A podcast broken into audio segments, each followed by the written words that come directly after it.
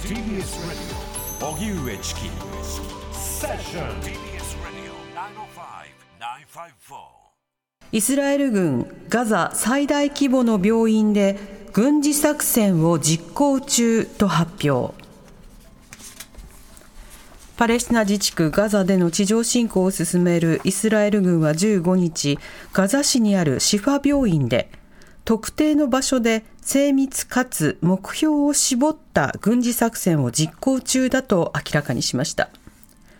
シファ病院はガザ地区最大の病院でイスラエル側はイスラム組織ハマスが地下などに司令部などの重要拠点を設けていると主張していますがハマス側は強く否定しています。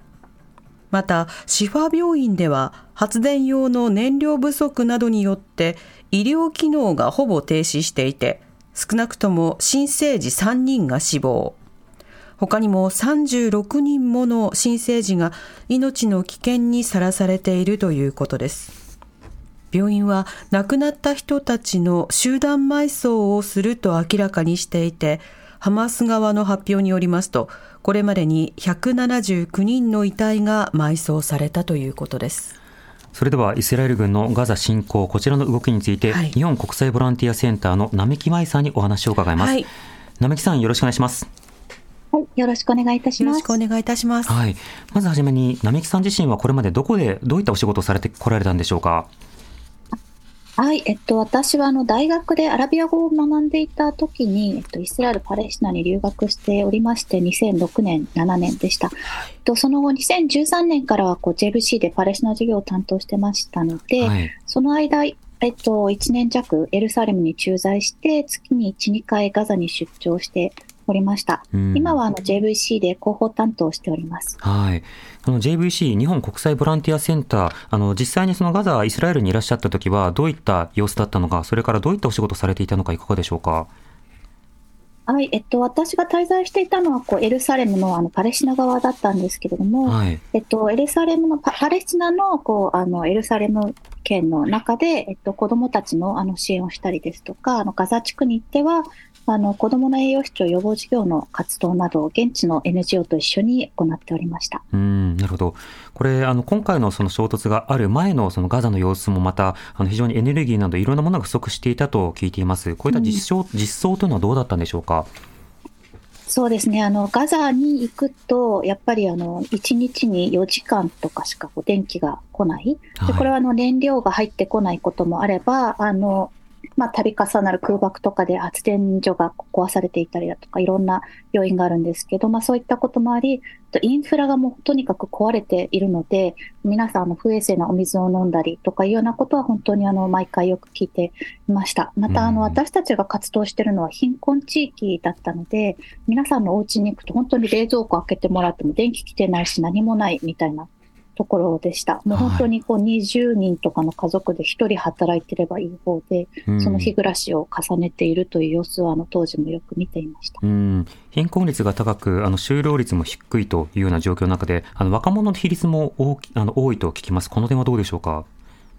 はい、本当にあの歩いていてこうあの若いエネルギッシュな感じはあのあるんですけれども、大学を出た子たちで職を持ってる子の方が珍しいぐらい、あの、もう本当肌感覚ではこう、あの、9割の人は持ってないんじゃないかと思うぐらい、皆さん就職に困られていて、もう経済が破綻していたと思います。うん、そうした中で、あの、1ヶ月以上続く戦闘の状況になっているわけですが、とりわけ病院の状況というのが今注目されています。この現地の様子というのは一つにどういった情報が入っているんでしょうか？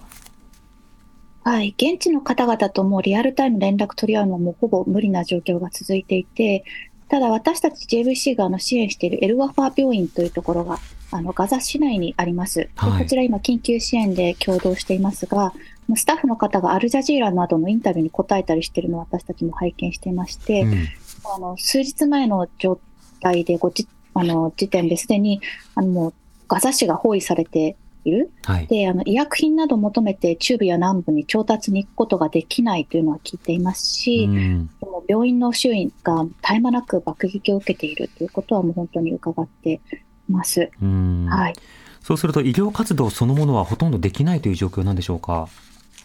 はい。もうあの3週間ほど前からですかね、もう燃料がなくて医療機器が使えないこと、使えるものは全部動員してるけども圧倒的に足りてなくて先行きが見えないということは、本当あの悲鳴のような声を、あの、エルバファー病院の先生方からは聞いています。うんもうあの電気もないので、こう、これはエルバファーだけじゃないんですけども、携帯のバックライトとかで皆さん手術をしていたり、麻酔がないとか、麻酔のない帝王切開手術をしているみたいなことは本当によくあの聞いています。うんあの保育器などもやはりこう使えないという状況もあって、うん、なんとかその赤子をね、その温めるというような、そういった様子なんかも写真や動画などで紹介されてます。こういった実情についてはいかがでしょうか？はい、もうそうしなければ、あの本当にこう子どもたちを守れないという状況が、あの切実に現地にあるものと理解しています。うんなるほど。また、あの、これ、医療関係品だけではなくても、電力、それから、あの、医療者においても、やはり食料など日用品もなかなか不十分な状況なのかと思いますが、この点はどうでしょうか？はい、もうあのもう皆さんも総じて食べ物、あの、苦労されてるんだと思います。私の友人もあの子供が4人いる人がいるんですけれども、はい、あのとにかくビスケットのかけらのようなものしかない。で、あの、ちょっとのお茶っ葉とマカロニしかないみたいな。で、子供たちがどんどん飢えて飢えと戦っている状態で、一体これは何なんだろうという声はよく聞きます。うんなおあの日本国際ボランティアセンターのエルサレム現地事務所はあの今回の戦闘などによる影響というのはないんでしょうか？はい、幸いなことにあのエルサレムは落ち着いていますので、あの私たちの駐在員のスタッフたちはあの毎日業務をしておりますけれども、ただ車で1.5時間なんですよね、ガザまで。そちらに向かうことはできないまま、あの緊急支援のアレンジなどをあの事務所で、もしくはこう西岸とかに行ってあの行っている形になりますうんまた、ガザ南部というのも決して安全ではないと伝えられており、またその検問などを通って入る物資というのはとても限られているということも伝えられています。この点はいかがでしょうか？はい、えっと、南部にいるスタッフたちが、あの、パートナー団体にいて、もうその人も、あの、爆撃音が鳴り響いてずっと止まらない中、あの、子供を、例えば路上でもうずっと、あの、なだめながら抱きかかえて、もう何時間も過ごしているというような話を、もう、あの、ずっと聞いていますよね。お家の中にいると空爆に巻き込まれて、あの、まあ、本当に瓦礫の中に埋まってしまうかもしれないからということだと思います。まあ、それが南部の状態だと聞いていますから、はい、攻撃があの行われているというのは、本当確実にあるんだと思っています。はい、そして北部に対しても流通というものが滞ってしまっているような状況があり、あの長期的な見通しというのもなかなか困難なところがあります。あの今後、あの日本国際ボランティアセンターとしてはどういった支援を行っていく予定になっているんでしょうか？はい、エルワファ病院に対する支援はあの、えっと、現地の状況を見ながら続けていきつつも、他にもパートナー団体がありますので、はい、あのそちらと調整がつき次第、医療支援なり、あの食料配布なりといったようなことができるように、今、あの皆さんと話し合いを続けている形になっております。うんなるほど。また現地からの要望の声などは届いているんでしょうか？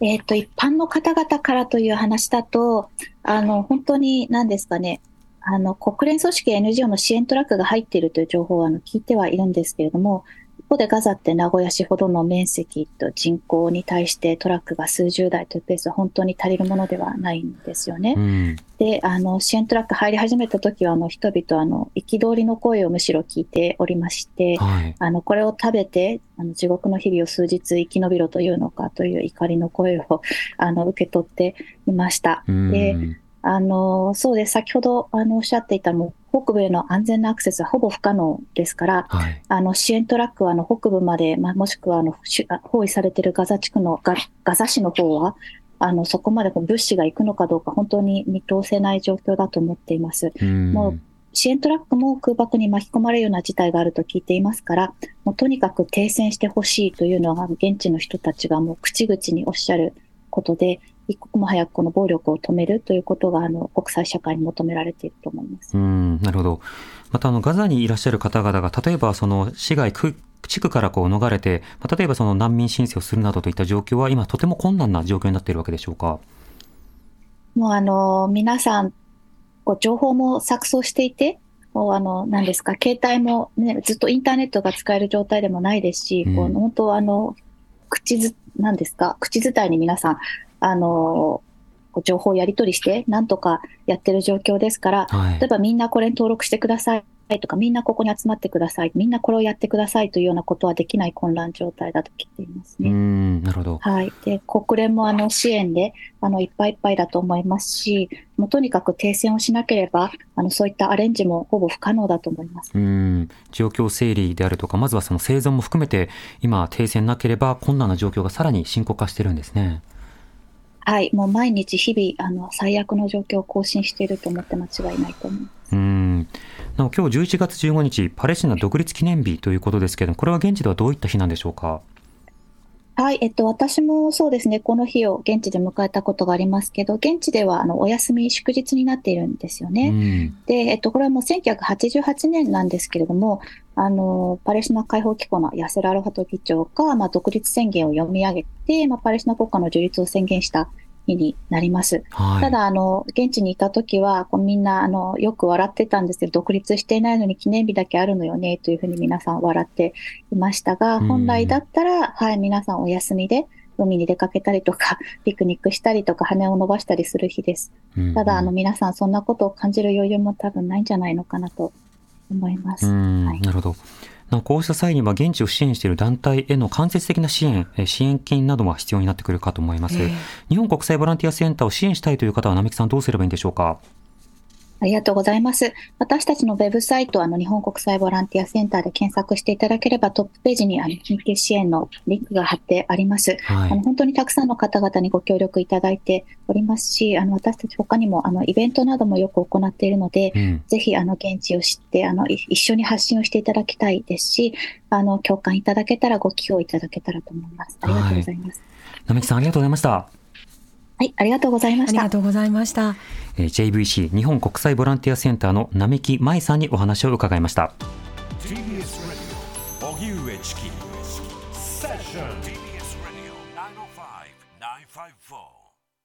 905-954もっとプールのスポットライト誰一人取り残さない社会をキーワードに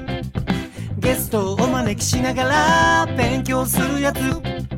みんなで考えてゆこう。スポットライト。毎週日曜夜11時配信スタート。